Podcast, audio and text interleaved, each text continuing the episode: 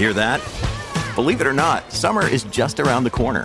Luckily, Armorall, America's most trusted auto appearance brand, has what your car needs to get that perfect summer shine. Plus, now through May 31st, we'll give you $5 for every 20 you spend on Armorall products. That means car wash pods, protectant, tire shine, you name it. Find out how to get your $5 rebate at armorall.com. Armorall, less work, more clean. Terms apply.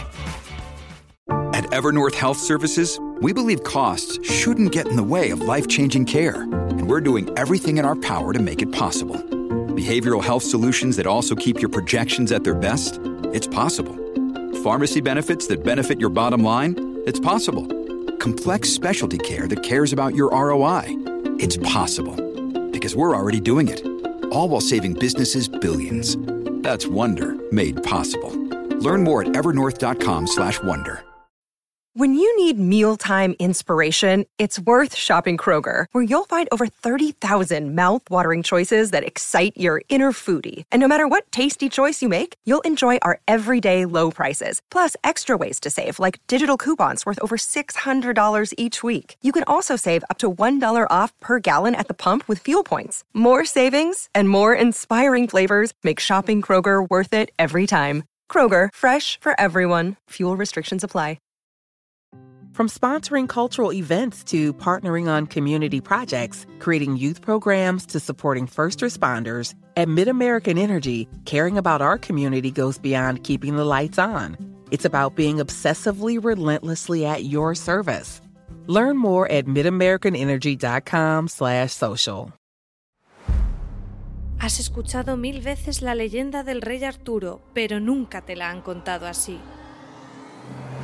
Conoce a Nimue, una joven con un misterioso don destinada a convertirse en la poderosa y trágica Dama del Lago.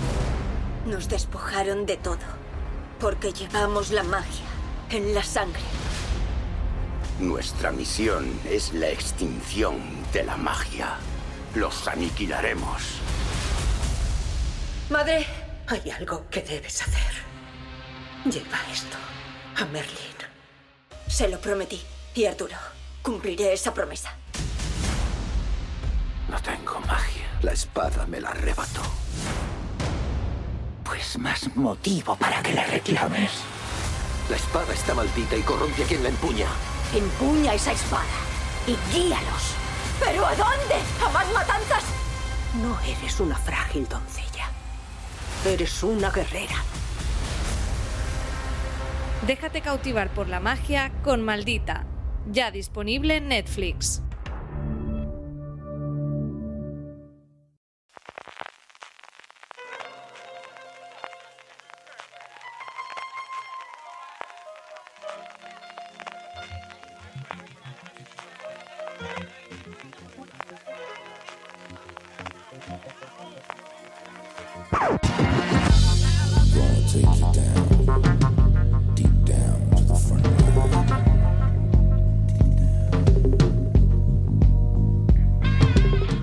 Bienvenidos a Gran Angular, el programa de fuera de serie donde analizamos cada semana un tema de la industria televisiva en profundidad.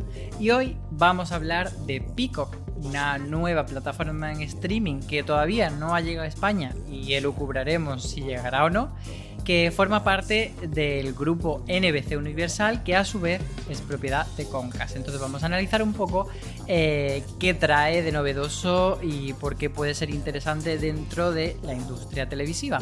Para hablar de ello conmigo está Marina Such. Muy buenas Álvaro, ¿qué tal? Muy bien. Y Valentina Morillo. Hola, ¿qué tal? Pues chicas, si os parece, eh, vamos a empezar hablando, ya era una pinceladita, pero bueno, ¿qué es esto de, Peacock y quiénes son los que tiene detrás mm, del invento, Marina? Pues eh, Peacock es eh, la plataforma de streaming de, NBC Universal, que como bien ha dicho antes Álvaro, es propiedad de Comcast. Aquellos que siempre me acuerdo del Cable Town de Certi Rock, no lo puedo evitar.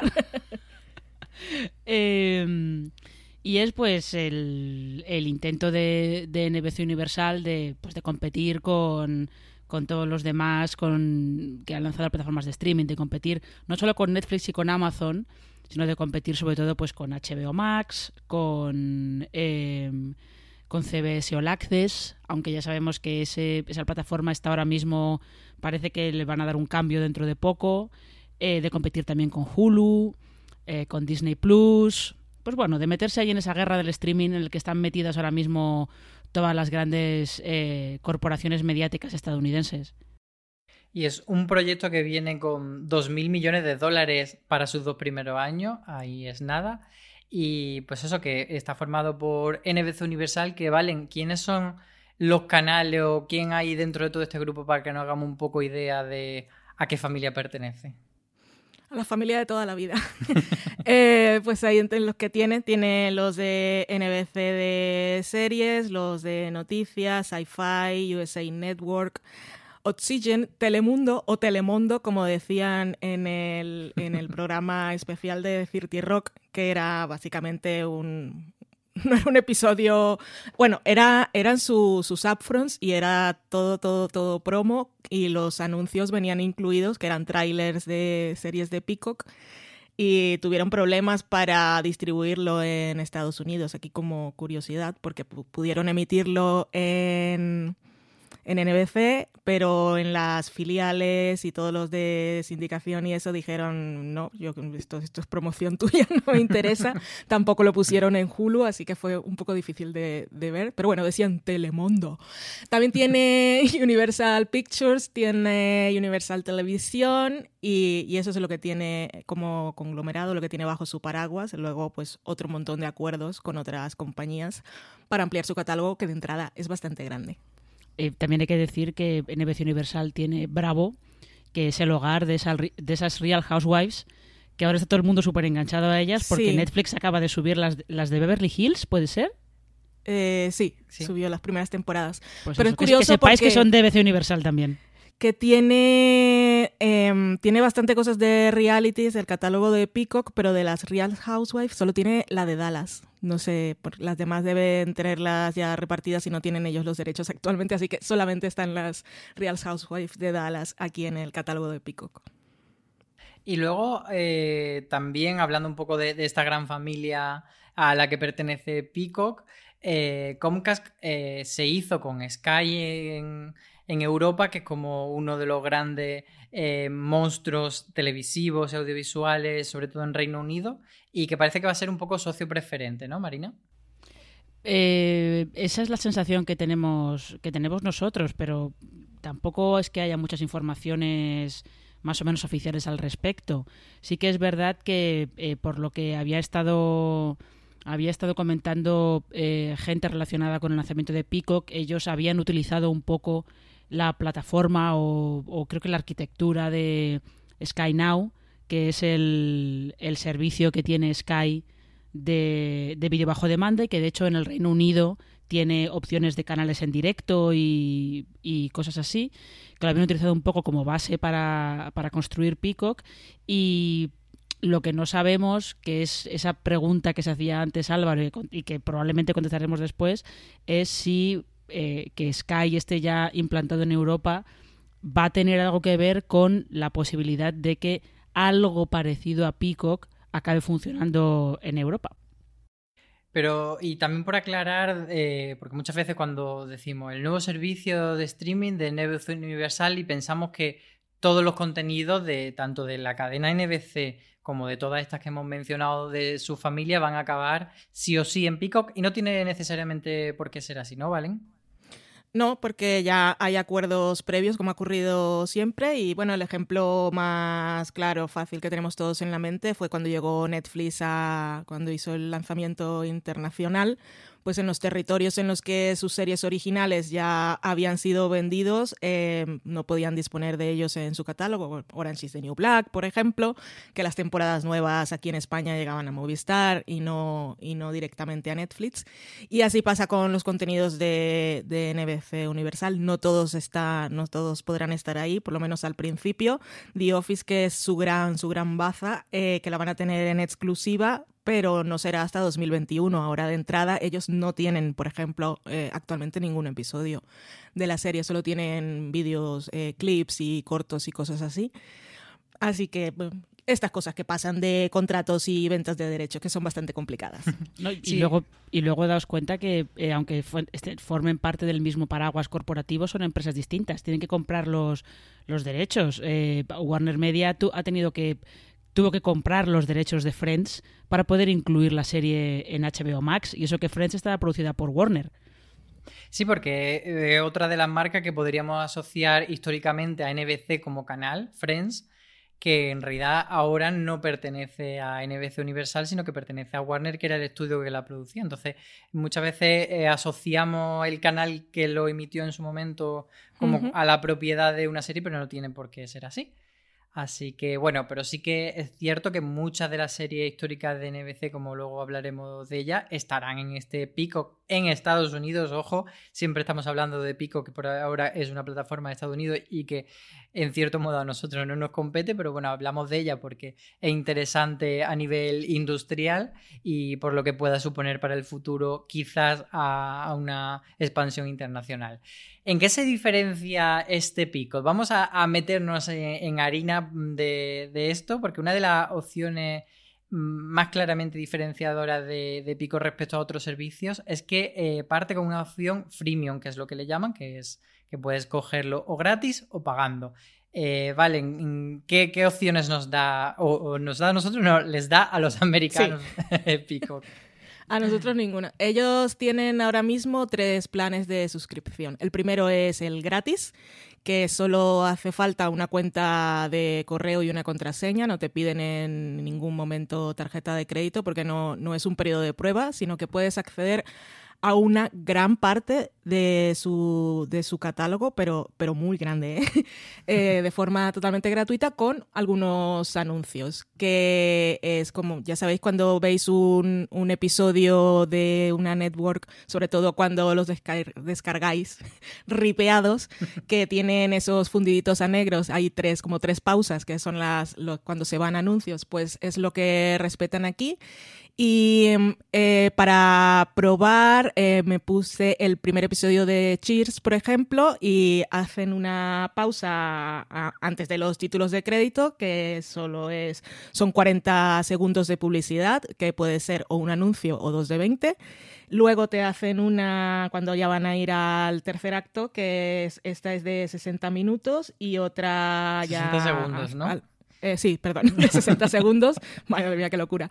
Y otra al final, que son otros 60 segundos. O sea, son más o menos 2 minutos 40 por, por cada 30 segundos de emisión, o que podemos llevar un poco más a, la hora, que es el cálculo que hacen ellos. Que esto es muchísimo menos que los anuncios que se pueden ver cuando ves la televisión en, lineal en abierto, pues eh, las pausas publicitarias son mucho más largas.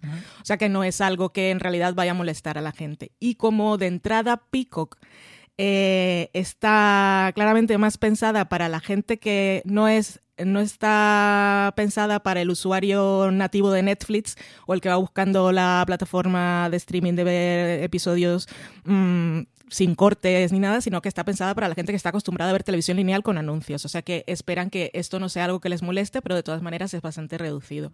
El segundo plan son 4,99 por mes que este da acceso a todo el catálogo eh, de Peacock. Lo que decía de entrada que eh, la gratuita no tenía es, por ejemplo, no están, te ofreces, puedes ver las dos primeras temporadas de Cheers, pero no las siete.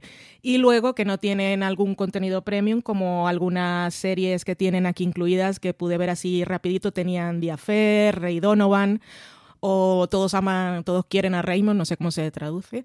Y este tienen algunas series y películas que son que tienen como el diamantito de, de Filmin, que es contenido que es de pago.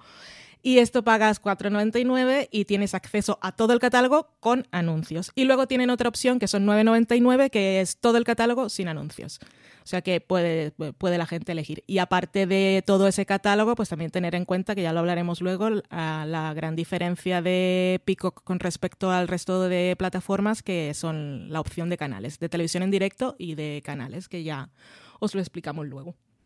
Sí, porque eh, como tú estás avanzando, eh, una de las cosas en las que se quiere diferenciar Pico, que es que quiere estar mucho más relacionada con el concepto de televisión lineal que con las plataformas tipo Netflix. De hecho, en este sentido, Matt Strauss, que es la persona que Comcast designó para hacer crecer este proyecto, dio unas declaraciones que a mí me parecen como poco eh, llamativas, sino polémica o sino un dardito hacia la competencia. Decía que la televisión tiende a ser muy dinámica, es actual, es social, muchos servicios de streaming se parecen más a un casino, no hay sentido del tiempo o del espacio.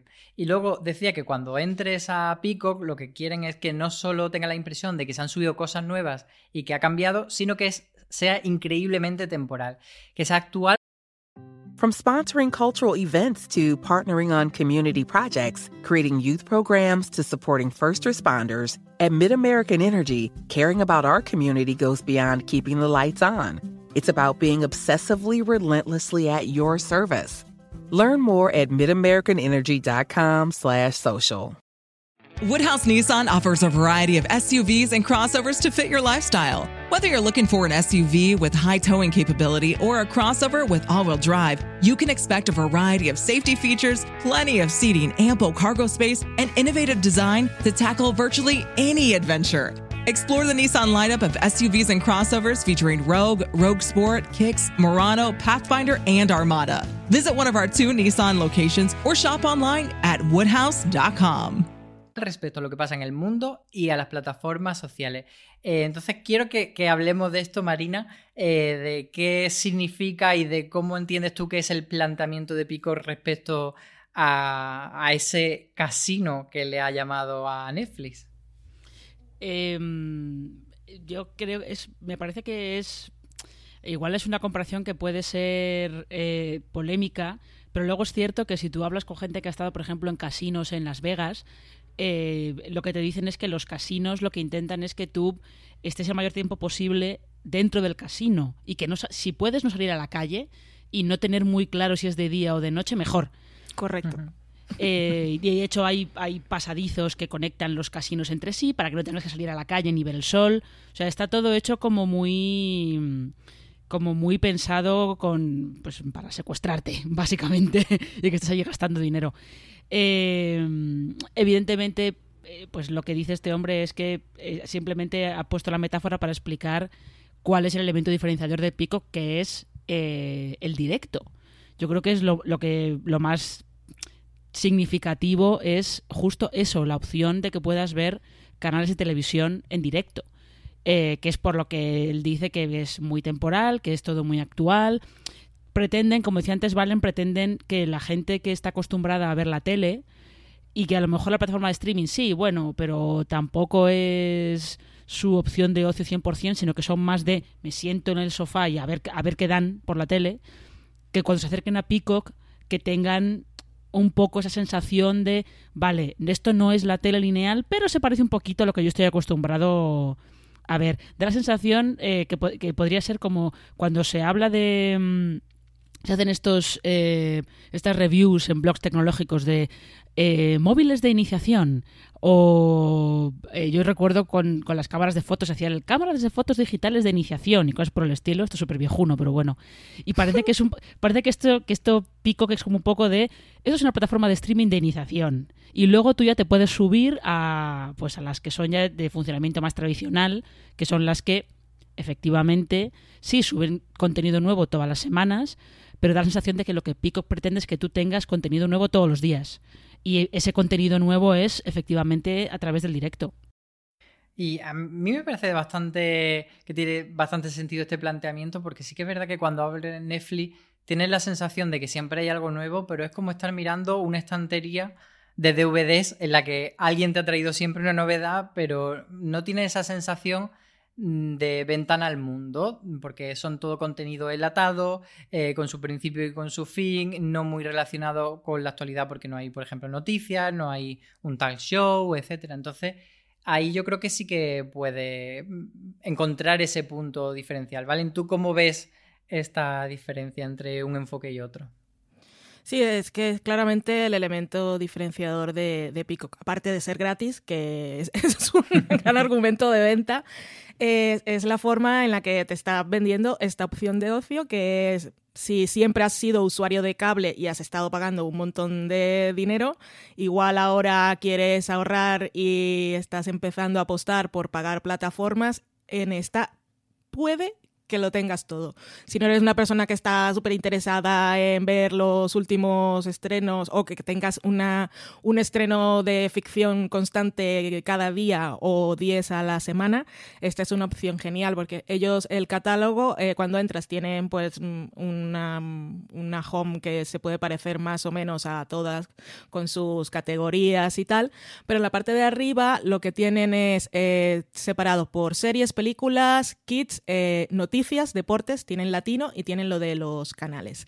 Entonces, lo de los deportes, a ellos, eh, así como a Quibi le, le, fastidió un poco que la gente no fuera en metro, dicen ellos, porque al final no funcionó y la gente no vio sus cosas porque no, no, no podía disfrutar de esos momentos de transporte, de moverse de un lado a otro para entretenerse con sus vídeos cortitos. En el caso de Peacock sí que les ha afectado la pandemia porque eh, ellos iban a lanzar muy fuerte la apuesta con lo de los Juegos Olímpicos de Tokio. Incluso tienen un montón de contenido ya aquí como recomendado de los mejores momentos de otros Juegos Olímpicos y un montón de cosas de deportes. Pero bueno, cuando vuelvan los deportes en directo, eh, aquí hay una buena opción, la parte de noticias también, porque entras y aparte de tener eh, algunas cosas en directo, pues tienes clips de las noticias del día o por temas político, como si cogieras un diario, vamos.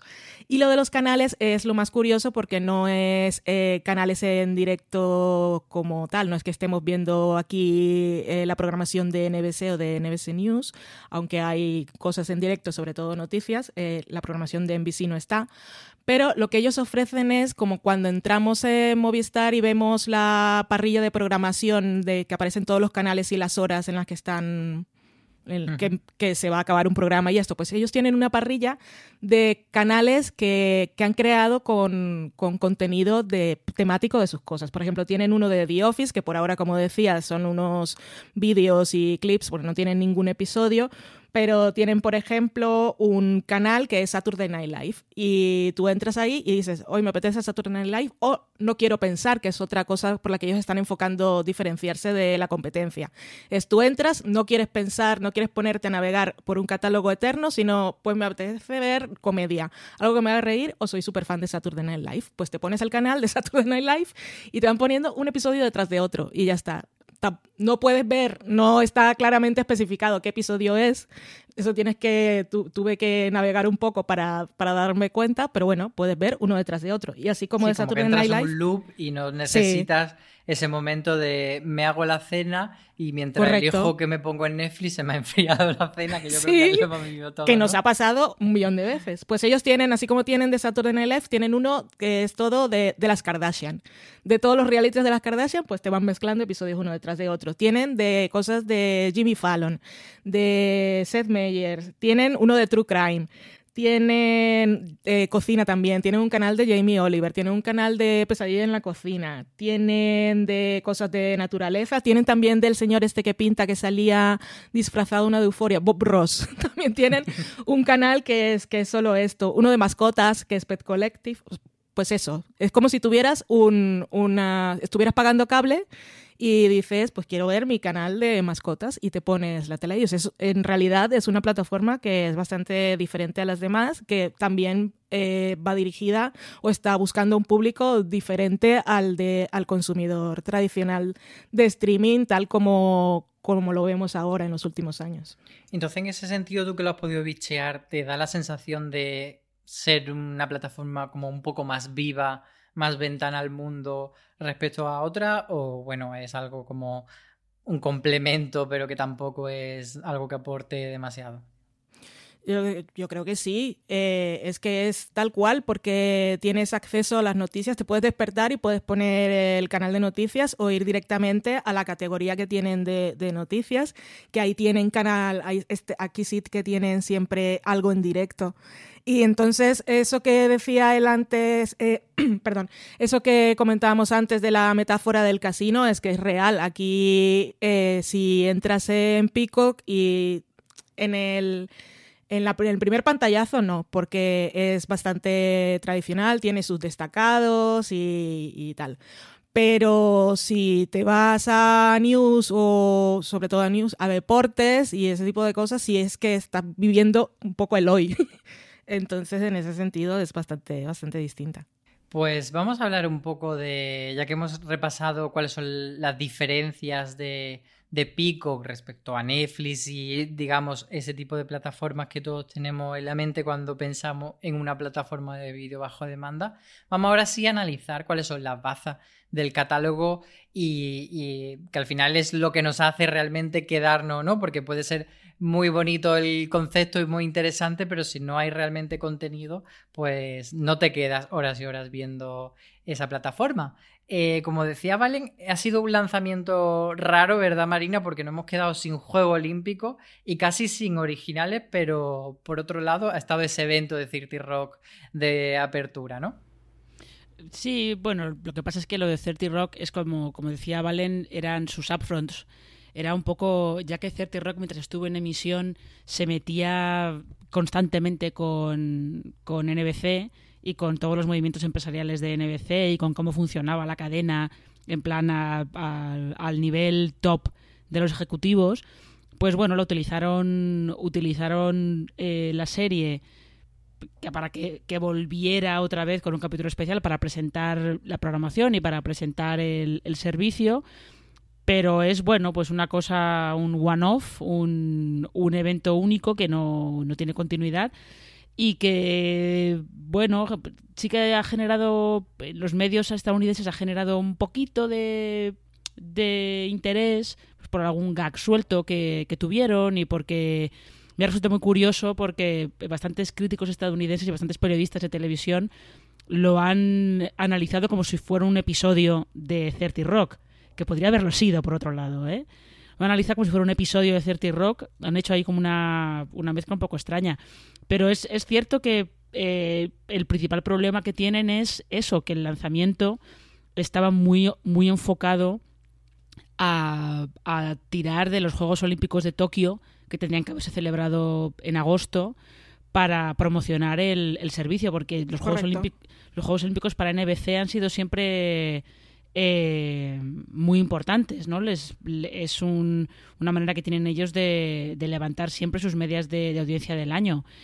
Y sin Juegos Olímpicos y con muy pocas series originales, o el estreno realmente de la plataforma se ha hecho con una única serie original, pues es una cosa un poco rara, pero es verdad, por otro lado, que eh, teniendo en cuenta la situación en la que estamos todos, eh, hay mucha gente que está en su casa.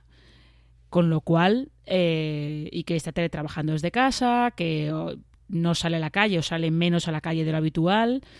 Y la gente está consumiendo más entretenimiento en casa. Los últimos resultados de Netflix han demostrado, evidentemente, como ya nos imaginábamos, que los meses de cuarentena así más generalizados en todo el mundo le han venido muy bien porque ha tenido un crecimiento de, de usuarios y de visionados bastante notable. Entonces, es una cosa un poco una cosa por la otra, ¿no? De con esto de la pandemia no tenemos deporte, con lo cual no tenemos Juegos Olímpicos, con lo cual ahí perdemos una parte importante de, del músculo promocional que vamos a sacar, pero luego por otro lado, eh, pues hay gente que está en casa y que quiere quiere entretenerse y a lo mejor por ahí, tirando el catálogo que tienen, pueden conseguir, pueden conseguir eh, nuevos usuarios. Sí, yo quería contar, perdona, una y, voy a cortar totalmente el hilo y lo que ibas a decir tú, Álvaro, seguro que era más interesante. Pero quería decir algo del especial de Cirti Rock porque me hizo mucha gracia. Yo tenía que verlo porque, aparte de que soy fan de Cirti Rock, tenía curiosidad de ver cómo eran estos upfronts tan especiales, ya que nunca he podido, ni seguramente podría asistir a ninguno, y a ver si se producen en los años venideros pero que hubo una parte en la que Kenneth, que es ahora el, el director de, de NBC, Es verdad, acaba como presidente de la cadena, la serie. Entonces, eh, hay un momento en el que contacta con. Bueno, pasan más cosas, pero está por videoconferencia con Liz Lemon y Jack Donaghy y le dice: He elegido estos, estos programas para la nueva temporada. No sé si lo he hecho bien. Eh, decidme vosotros, voy a enseñar los trailers. Enseña los trailers y te juro que yo pensaba que eran programas falsos. Pues yo estaba viendo una cosa de 30 Rock y como no estaba enterada de esos planes, que hay una serie que es de la, los años formativos de, de rock, eh, ¿cómo se llama el actor? Dwayne Johnson. Eh, pues me lo estaba enseñando el tráiler y yo dije, pues estos son programas falsos, porque salía también uno con dos actores de, de algún de estos de Ley y Orden. From sponsoring cultural events to partnering on community projects, creating youth programs to supporting first responders, at MidAmerican Energy, caring about our community goes beyond keeping the lights on. It's about being obsessively relentlessly at your service. Learn more at midamericanenergy.com/social. Woodhouse Nissan offers a variety of SUVs and crossovers to fit your lifestyle. Whether you're looking for an SUV with high towing capability or a crossover with all wheel drive, you can expect a variety of safety features, plenty of seating, ample cargo space, and innovative design to tackle virtually any adventure. Explore the Nissan lineup of SUVs and crossovers featuring Rogue, Rogue Sport, Kicks, Murano, Pathfinder, and Armada. Visit one of our two Nissan locations or shop online at woodhouse.com. Y, y, parecían trailers de los falsos que, hacía, que hacían en 30 Rock. Y después me puse a buscar y los proyectos existen. Y bueno, ya está. Esa no son la como la isla de los MILF, ¿no? no, no eran, no eran tan así, pero estaban bastante... Es que los trailers eran un poco cutres. A ver, pero, a ver, pero es que de todas maneras daos cuenta, eh, vosotros pensad en todos los formatos nuevos de telerrealidad que se van anunciando. Eh, yo es que todos pienso que los ha creado Jack todos, Donaghy. Todos, todos. todos. Hablaremos, hablaremos de que de la telerrealidad porque es una de las cosas que por las que va a apostar Pico, pero antes vamos con ese primer único original Ay, pero, que tiene eh, toda eso quería aclararlo porque en el catálogo hay, hay más cosas. ¿eh? Lo que pasa es que no, no sé cuáles son las series, pero tienen la destacada es la, esta que vamos a comentar ahora, pero también tienen The Capture Intelligence, que uno de los actores es David, David Schwimmer, de, el de Friends, y es una serie británica y también está la película de Psych de la serie. O sea, tienen uh -huh. estas cuatro cosas como lanzamientos que gratis se puede ver eh, de la serie es el primer episodio, pero la película se puede ver completa. De, de Capture aquí la tiene Stars Play. Sí. Pues la que, la que ha sido como digamos la punta de lanza de la producción original es Brave New World, que es una serie de ciencia ficción. Eh, Marina, cuéntanos qué tiene de interesante porque está basada en la novela de Está basado en una novela de Aldous Huxley, eh, Un mundo feliz, que es pues un clásico de la ciencia ficción. Eh, de hecho, es, es, más que probable que alguno, alguno de los oyentes, sobre todo los que tengan, los que peinen canas, probablemente la hayan tenido que leer eh, en el instituto o algo así. Es altamente probable, ¿eh? Un mundo feliz. Y lo que cuenta eh, esta Brave New World es un mundo sí, digamos que distópico, en el que la humanidad ha conseguido eh, reproducirse sin tener que recurrir al contacto físico ni al sexo. Eh, si yo no recuerdo mal, se utiliza una, una droga que se llama sí. soma. Hay una parte de gente que, teniendo en cuenta que el mundo es tan aséptico y, y tan frío, porque en teoría sí funciona todo mejor y el orden, hay un orden muy claro y la sociedad está muy dividida en clases, pero hay una droga que se llama soma que permite eh, sentir cosas y, y, reconectar como con el lado salvaje, como quien dice, porque de hecho existe toda más que sí, una sociedad se puede decir aparte de esa sociedad principal, que son los salvajes, que, que se rigen por las antiguas reglas del mundo.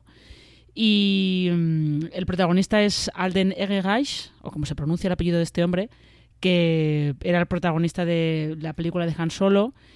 Y lo cierto es que las críticas han sido tibias. Ha sido, vamos a dejarlo en, en reguleras. Sobre todo porque eh, lo que yo he leído, porque no he podido ver nada de la serie, lo que yo he leído es que eh, muchos de los críticos no consiguen entender. Eh, no la sí, no tanto la relevancia de la serie como la manera en la que eligen contar esa historia. Pero bueno, eh, parece que ha hecho menos ruido del que, del que esperaban para ser el, la primera serie original con la que se lanza Peacock. Sí, porque la serie iba a llegar con acompañada de otros originales, entre los que estaban los revivals de Punky Brewster y de Salvados por la Campana, que son dos series que han quedado retrasadas, afectadas por, por todo este mm, drama que estamos viviendo de retrasos de, relacionados con el COVID. Y nos llamaba especialmente la atención Salvados por la Campana, que en principio pues, mm, no es algo que diga es lo que más me apetece ver ahora un remake, al menos no desde tu yo adulto, pero está creado por Tracy Wickfield, que es colaboradora de Tina Fey en los últimos años, ¿no, Valen? Eh, pues no lo sé. sí, esta, esta es, eh, era guionista en 30 Rock y es la creadora de Great News, que era esta comedia en la que em, la madre de una, de una productora de informativos decidía volver a trabajar y entraba como becaria en, la cadena donde trabajaba su hija. Esta aquí, aquí eh, la tuvo Cosmo, las dos temporadas. El por lo menos pintaba bastante bien. Y luego tenemos otras cosas entre eso original, no sé cuál lo llamará a vosotras más la atención, pero hay una serie creada por Tina Fey que se llama Girls Forever, eh, una comedia titulada Straight Talk con Yada Pinkett Smith, que está eh, creada por Cara Brown y Rashida Jones, y ese reboot de Battlestar Galactica, nuevo reboot, nueva etapa de, de esta franquicia interestelar. No sé qué os llama la atención. Por ejemplo, a ti, Valen. El de Battlestar Galactica. Eh, es aquí donde está metido Sam Smile, ¿no? Sí, tengo, tengo muchas, muchas ganas de, verlo. Y no recordaba hasta, hasta el guion que nos ha hecho Álvaro que era de Peacock. Así que me parece, de las cosas que hay, es lo que más me llama la atención de lejos yo creo que tengo mínima curiosidad por esa Girls, Girls Five Eva, que por lo que se ve creo que está centrada en una, en una banda de chicas, en una, en una girls band. Y lo de, lo de Battlestar Galáctica, eh, yo todavía no tengo muy claro qué es lo que van a hacer, porque si no recuerdo mal, las declaraciones que dio Sam Smile decía que más que reboot, como que iban a contar otra historia, eh, pero ambientado un poco creo que en el mundo que se había creado con la reimaginación de 2003, no sé, no tengo, no tengo muy claro qué es lo que, es lo que pretenden hacer con, la serie, porque ha habido, ha habido tantos intentos de, resucitar esa, esa franquicia que ya estoy ¿Te parece que, que, es demasiado pronto para volver? Porque la serie Em, digamos, más o menos reciente y tuvo su spin-off, o sea que continuó y, se explotó durante mm, bastante tiempo. Entonces no sé si, si te parece que es pronto. Eh, pues la verdad es que no sé qué decirte. Porque mm, eh, muy poco después de que la serie terminara, creo que no sé si Caprica estaba todavía en emisión, pero muy poco después de que la serie terminara se llegó a anunciar que se iba a hacer una película de Battlestar Galáctica.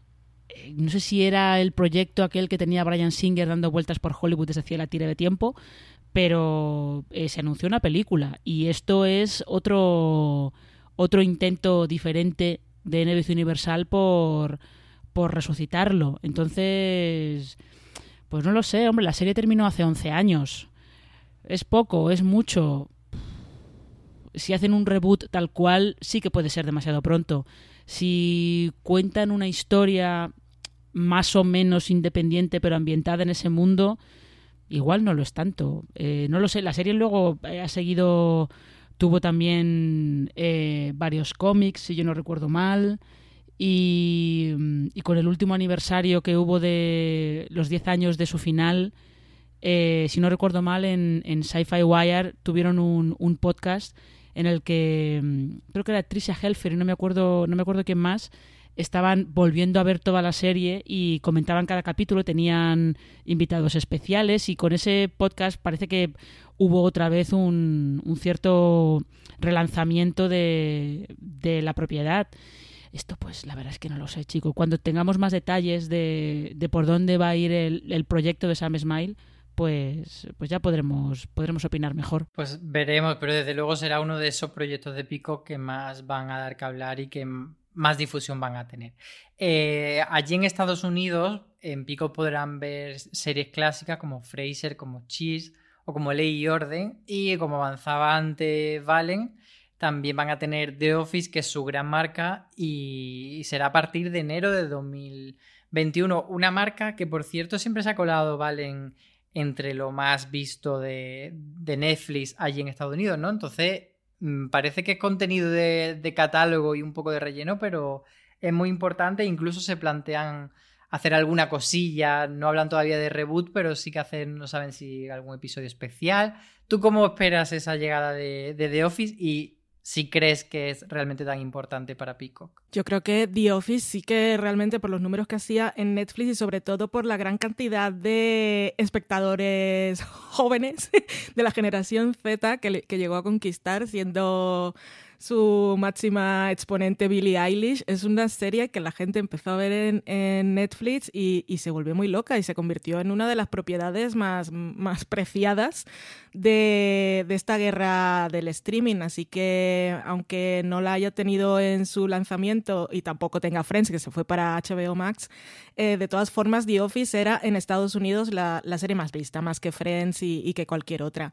Así que ahí tienen una gran baza eh, y bueno, llegará, llegará pronto. Pero mientras tanto, es que el catálogo es muy grande. lo que tienen destacado ahora en, la cabecera me llama la atención porque mm, no es la serie que te esperas de aunque no todas son de NBC, pero te esperas más o menos este tipo de series, lo que destacan allí es Abbey, que la tienen. Pero aparte tienen también Friday Night Lights, tienen Parks, City Rock, eh, tienen cosas clásicas como el show de Carol Burnett, todas las Chicagos, eh, la ley y orden original y todas las que vinieron después, eh, Columbo, se ha escrito un crimen, o sea, el catálogo es bastante gordo. Y el de reality es impresionante, porque todos los, eh, ya no estamos hablando solo de Kardashian y este tipo de cosas, sino estos que, que también tenemos aquí por cable, los de las casas de empeños y los de las subastas de almacenes, los de cosas de mm, cazadores de los de cazadores de fantasmas que salían en Evil, por ejemplo, tienen un montón. Em, el Dateline clásico eh, tienen bastante, bastante, bastante catálogo. O sea, la gente realmente, mm, si solo, si es capaz de aguantar unos pocos anuncios, mm, tiene bastantes horas. Eh, es que han puesto cuántas son y ahora no me acuerdo si son 16.000 horas de contenido gratuito, que es bastante locura. Lo de Downton Abbey, de todas maneras, es, eso es anotarse un tanto importante. ¿eh? Sí, sí, sí. Es que, si yo no recuerdo mal, creo que una de las productoras de, de Downton Abbey pertenece a Universal. Mm. Así que tenían ahí ya un poquito de. Tenían parte del terreno ganado, vamos. Sí, además han anunciado un acuerdo con, con terceros. Eh, tienen uno con Lionsgate, con Star Play, con Warner, con eh, Viacom también, por ejemplo, tiene un acuerdo de contenido no exclusivo, porque esto es otra de las cosas que van a marcar el ritmo en, en la guerra del streaming, que no todo tiene que ser de acuerdo de este producto está solamente en esta plataforma, sino de hay productos que van a estar en varias plataformas, como hemos visto, por ejemplo, aquí con muchas series. Eh, tienen también con Paramount Pictures acuerdo hasta 2023 y, por ejemplo, han rescatado una serie de NBC que es AP Bio, que es una serie que aquí está en Movistar, van a hacer ellos la tercera temporada. También han dicho que no nos, emocionemos con esto de que ellos sean los rescatadores de, de, serie y que vayan a recoger la basura de los demás por defecto, que no va a ser así. Y también, por ejemplo, han, rescatado marcas infantiles, eh, Curious George, que viene de PBS Kids, o Donde está Wally, que venía de Universal Kids, pues bueno, son series que van a tener continuidad en esta plataforma. Y, luego, eh, cosas que hemos ido apuntando, por ejemplo, eh, mencionaba Valen eh, que había canal latino dentro de este universo de Pico, pues van a producir, por ejemplo, una dramedia en español que se va a llamar Armas de Mujer. Y ya entrando en el tema de la no ficción, que siempre la ficción parece que es la punta de lanza de las grandes plataformas de streaming, pues por ejemplo aquí van a proponer un tal show para niños, hay un late night show con la humorista Amber Riffin y, por ejemplo, entre sus grandes ofertas de reality shows, hay una cosa que, es como juntar eh, a las Real Housewives de distintas franquicias, de distintas ciudades, hacer un Real Housewives mashup. Valentina, tú que eres, por favor, la, máxima fan de, las, de las Housewives aquí en Fuera de Series, ¿qué esperas de eso? Pero eso, pero eso, es, eso es una edición All Stars, claramente. Sí, sí, sí. Yo espero fantasía. Si ha habido algún crossover, porque hay algunas que son amigas, Y a veces pues viajan, como viajan mucho, pues las de Beverly Hills viajan a Nueva York y se encuentran con una de las de esa franquicia, de, de esa sede, pero un all-star, como dice Marina, es que puede ser, puede ser es que necesitamos más GIFs y memes de Lisa Rina en nuestra vida, por favor. Todos, nuevos, todos. Nuevos. Yo, la tengo en favoritos. Es que puedes responder a todas las cosas. Y además la sigo en Instagram, que es muy simpática y siempre se está metiendo con Trump, que es una cosa que, a mí no me va mal. A mucha gente la aburre, pero a mí me parece fantástico. Ay, nos había dicho, tienen en esto de los canales uno que me pareció muy curioso y que seguro puede tener mucho éxito, que era... Em, una mixtape de los 80 y entonces los episodios que vi que tenía estaban emitiendo uno de Se ha escrito un crimen y el que venía después era uno del gran superhéroe americano. Entonces, pues eso, el factor nostalgia también lo tienen allí. Yo una cosa que quería solo comentar del late night que ha, dicho Álvaro de, Amber Raffin. Eh, Amber Raffin es una, es una guionista del late night de Seth Meyers que ha, empezado a aparecer en, en, pantalla, sobre todo creo que a través de un segmento que tienen ellos que se llama eh, Jokes Seth Can't Tell, que lo hacen ella y otra de las guionistas, que creo que se llama Jenna Hagen o, algo por el estilo. Y eh, no me extrañaría que este Late estuviera producido por Seth Meyers y que es probable que de, de su programa vaya saliendo más gente que vaya teniendo programas propios en, en Peacock, probablemente. Además, Amber Raffin eh, así les como que hace dos checks en dos demográficas que no suelen estar representadas en los late nights porque es mujer y es negra, con lo cual ya, pues mira, Peacock se apunta a dos tantos ahí. Sí, la verdad es que parece que, quieren construir, aparte de este ejemplo que hemos puesto, pues bueno, todo un universo de, de Star System relacionado con todo el tema del entretenimiento de no ficción y, y ese sí que puede ser un, diferencial. Sobre todo se apuestan por el evento, porque es verdad que dentro de Netflix eh, tenemos realities, pues por poner el ejemplo de Eye, que es quizá el más famoso, y también han hecho algún programa como más de competición, pero siempre eh, nos lo venden enlatado, temporada completa, y no hay eso de seguirlo semana a semana. Y como decíamos antes, em, lo que quería hacer Pico era que hubiese más sensación de momento, de evento. Em, ¿Creéis que a, raíz de esto, esto puede ser una fuerza de empuje para que Netflix, Amazon y las demás se sumen al carro de decir, vale, vamos a hacer un reality semanal en el que el, día de emisión del último episodio y la gran final sea un día concreto o, todavía veis lejano ese momento, incluso que tengan deporte, etcétera, ese contenido en directo que, que sí que apuesta a pico? Hombre, Amazon eh, tiene ya deportes. En algunos países ya emite emite eh, partidos de tenis, creo que de, alguno, de algún gran slam, ahora mismo no recuerdo cuál, y ha tenido, ha tenido partidos de la Premier League y creo que eh, no recuerdo si en Estados Unidos o dónde ha tenido también algún partido de la NFL. O sea que Amazon sí que ha, experimentado un poco con, con la retransmisión de deportes. Eh, y lo de Netflix y el directo es una cosa que se lleva hablando bastante tiempo, sobre todo en cuanto se han metido en el terreno de la, de la telerrealidad y de, los concursos, y han experimentado un poco con el lanzamiento porque tenían este talent show eh, centrado en el hip hop, que ahora mismo no recuerdo cómo se llamaba, Rhythm and Flow o algo por el estilo, y ese, en lugar de lanzar todos los capítulos de golpe, lanzaron, eh, lanzaban, creo que eran tres en tres semanas lanzaron tres un viernes, tres otro viernes, tres otro viernes. Em, no sé, no tengo muy claro si, si, Netflix ve rentable meterse en el, en el directo, porque eso ya a nivel técnico es otro tipo de es otro tipo de concepción eh, del servicio y tiene otro tipo de, de problemas. No sé si a Netflix le sale rentable, la verdad. Mal, ¿tú cómo lo ves? Yo creo también que es como una cosa de marca. Al final Netflix cuando, cuando se anunció al mundo era la cosa diferente de puedes ver lo que quieras cuando quieras y vértelo todo seguido y como, como te apetezca en cada momento. Y sería cuestión de que las, las, otras compañías que lo están intentando le demostraran que es algo que es tan rentable y tan exitoso que le puede mm, restar suscriptores, que sería rarísimo, o que realmente le interesaría posicionarse también como la mejor en ese sentido, pero mientras tanto, aparte de cosas puntuales, yo no la veo cambiando, porque es básicamente decir, mmm, igual ya no lo estamos haciendo bien y ya no somos los mejores. Y ellos yo creo que quieren mantenerse como, como esa cosa que fue pionera y representativa de lo que era la nueva televisión y pues por ahora cambiar así un poco el, recorrido o el rumbo no, no, lo veo como algo que les interese tanto, a menos que les demuestre que es por donde va a venir el dinero, que en, ese momento ni marcas ni nada.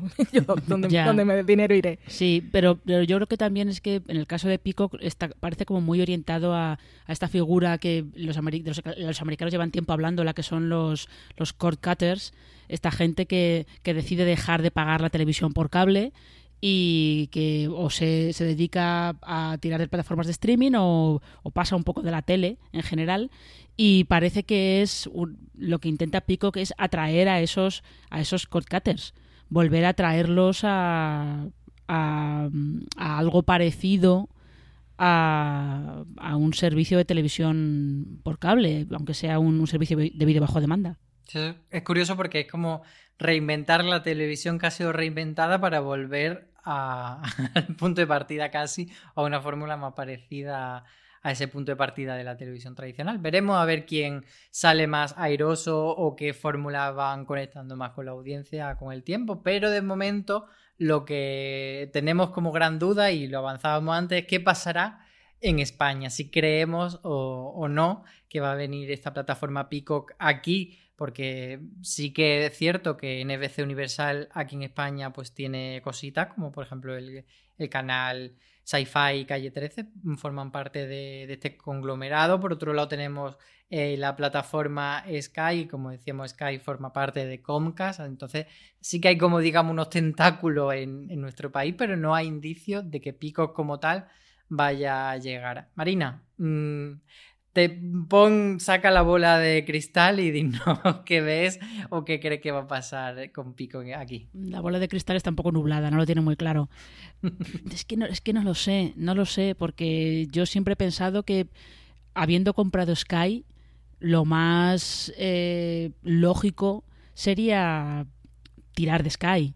De, del servicio de vídeo bajo demanda y de la plataforma de streaming que ya tienes implantada en, en varios países de Europa y de servicio de televisión que tienes en varios países de Europa y en, en algunos países es un servicio de hecho que, que, es muy importante, en Inglaterra principalmente, en el Reino Unido sobre todo, pero luego está Alemania e Italia donde también tiene una presencia fuerte y, y potenciarlo a lo mejor con, pues con algunas de las cosas que, que hagas para Peacock, pasarlas a ese servicio, pero es que, es que no tengo ni idea.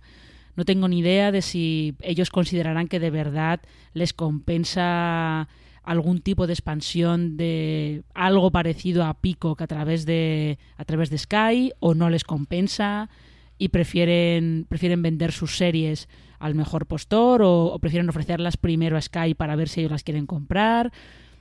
Yo ahí estoy, estoy bastante perdida. Estoy bastante perdida porque eh, la manera en la que se ha presentado este Peacock está, como decimos, muy orientado a, al consumo en directo, básicamente y al consumo sin anuncios, o sea, al consumo con anuncios, que era un poco como había empezado Hulu inicialmente.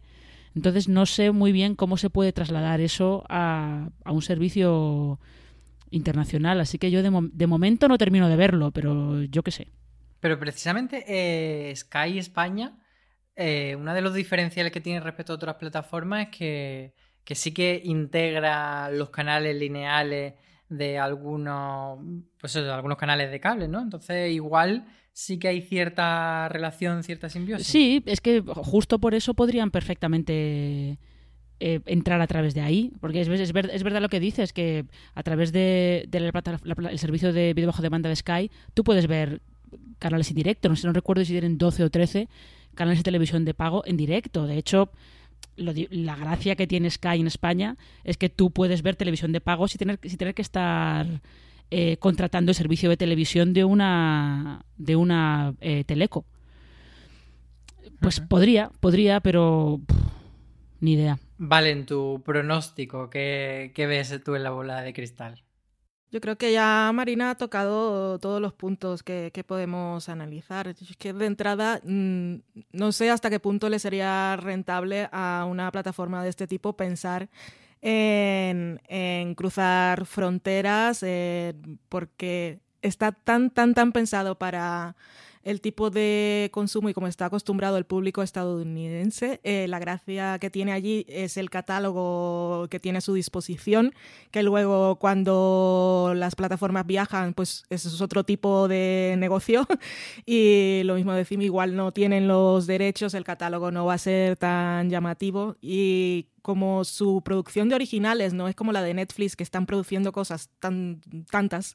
O sea, eh, eh, Netflix está interesada en producir constantemente y en hacer catálogo y en explotar esas series mientras puede hasta que le toca renovar contratos y pagarle más a la gente y entonces nos vamos a otra. Y es hacer crecer ese catálogo y producir en los países en los que está. Por eso le, sale, tiene su, su, línea de negocio es esa o su idea de, de crear su plataforma es esa y por eso tiene tanto sentido que esté en todos los lugares en los que pueda estar pero Peacock, y lo mismo pienso de Hulu, o sea, como producen tan pocos originales y los catálogos que tienen en Estados Unidos es tan difícil que puedan luego tenerlos disponibles en otros países, yo pensando a nivel económico es que le veo mucho más sentido a, a, vender sus originales en todos los territorios en los que puedan y a través de quien los quiera comprar porque luego irse a, mm, dependiendo de la ley de cada, de cada territorio al que van, de si tienen que producir contenido original allí, o de si tienen que revelar datos o no, o de pagar impuestos o no, y ese tipo de cosas, es que te tienes, ya no es trasladar una, una plataforma técnica e implantarla allí, es, es que es una inversión que igual no les sale rentable. No. Sí, mi, mi opinión va un poco en la línea de las vuestras. Yo creo que como idea es bastante chulo esto que proponen de que no sea una plataforma eh, pues tan estanca o, tan tranquilita como la otra, sino que esté como más viva, que tenga más relación con las noticias, pero claro, eh, por un lado está lo que tú dices, Valen, del catálogo, que no se trasladaría tal cual, pero por otro lado es que uno de esos grandes incentivos de Peacock son las noticias que allí tienen vía eh, las noticias de NBC y eso no se puede trasladar aquí de una forma tan sencilla. Entonces necesitarían tener ese socio que hace noticias que, no lo tienen. Entonces ya ahí veo eh, que empieza a ser difícil trasladar la fórmula, al menos tal como está pensada para Estados Unidos. Y, probablemente sea lo que tú dices, que, que le salga más a cuenta vender los pocos originales que tengan y quedarse allí en ese mercado y chimpún. Así que bueno, ya veremos porque quizás nos sorprendan en los próximos meses y tengamos una nueva plataforma de streaming que contratar y que bichear aquí en España, no lo sabemos, así que estaremos atentos. Muchas gracias Marina por acompañarme. Un placer como siempre. Y muchas gracias, Valen. Gracias a ti. Pues también muchísimas gracias a los que nos habéis estado escuchando en este último gran angular de la temporada televisiva de este año porque como sabéis eh, llega el verano y vamos a hacer un paroncito en la cadena de podcast, pero volveremos a finales de agosto con nuevos episodios, con las ganas renovadas y esperemos que un poquito más morenito, más bronceado y más relajadito, porque de eso se trata el verano, de desconectar un poco. Así que esperamos que todos los que nos escucháis eh, pues hayáis disfrutado con esta temporada de podcast y que tengáis muy buen verano, que nos acompañéis a la vuelta en, en esa nueva etapa que viviremos y, lo dicho, que muchísimas gracias y tened muchísimo cuidado ahí fuera.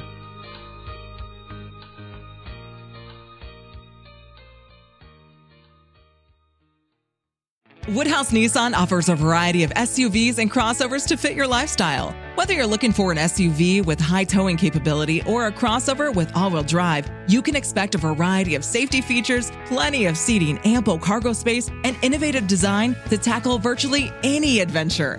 Explore the Nissan lineup of SUVs and crossovers featuring Rogue, Rogue Sport, Kicks, Murano, Pathfinder, and Armada. Visit one of our two Nissan locations or shop online at woodhouse.com.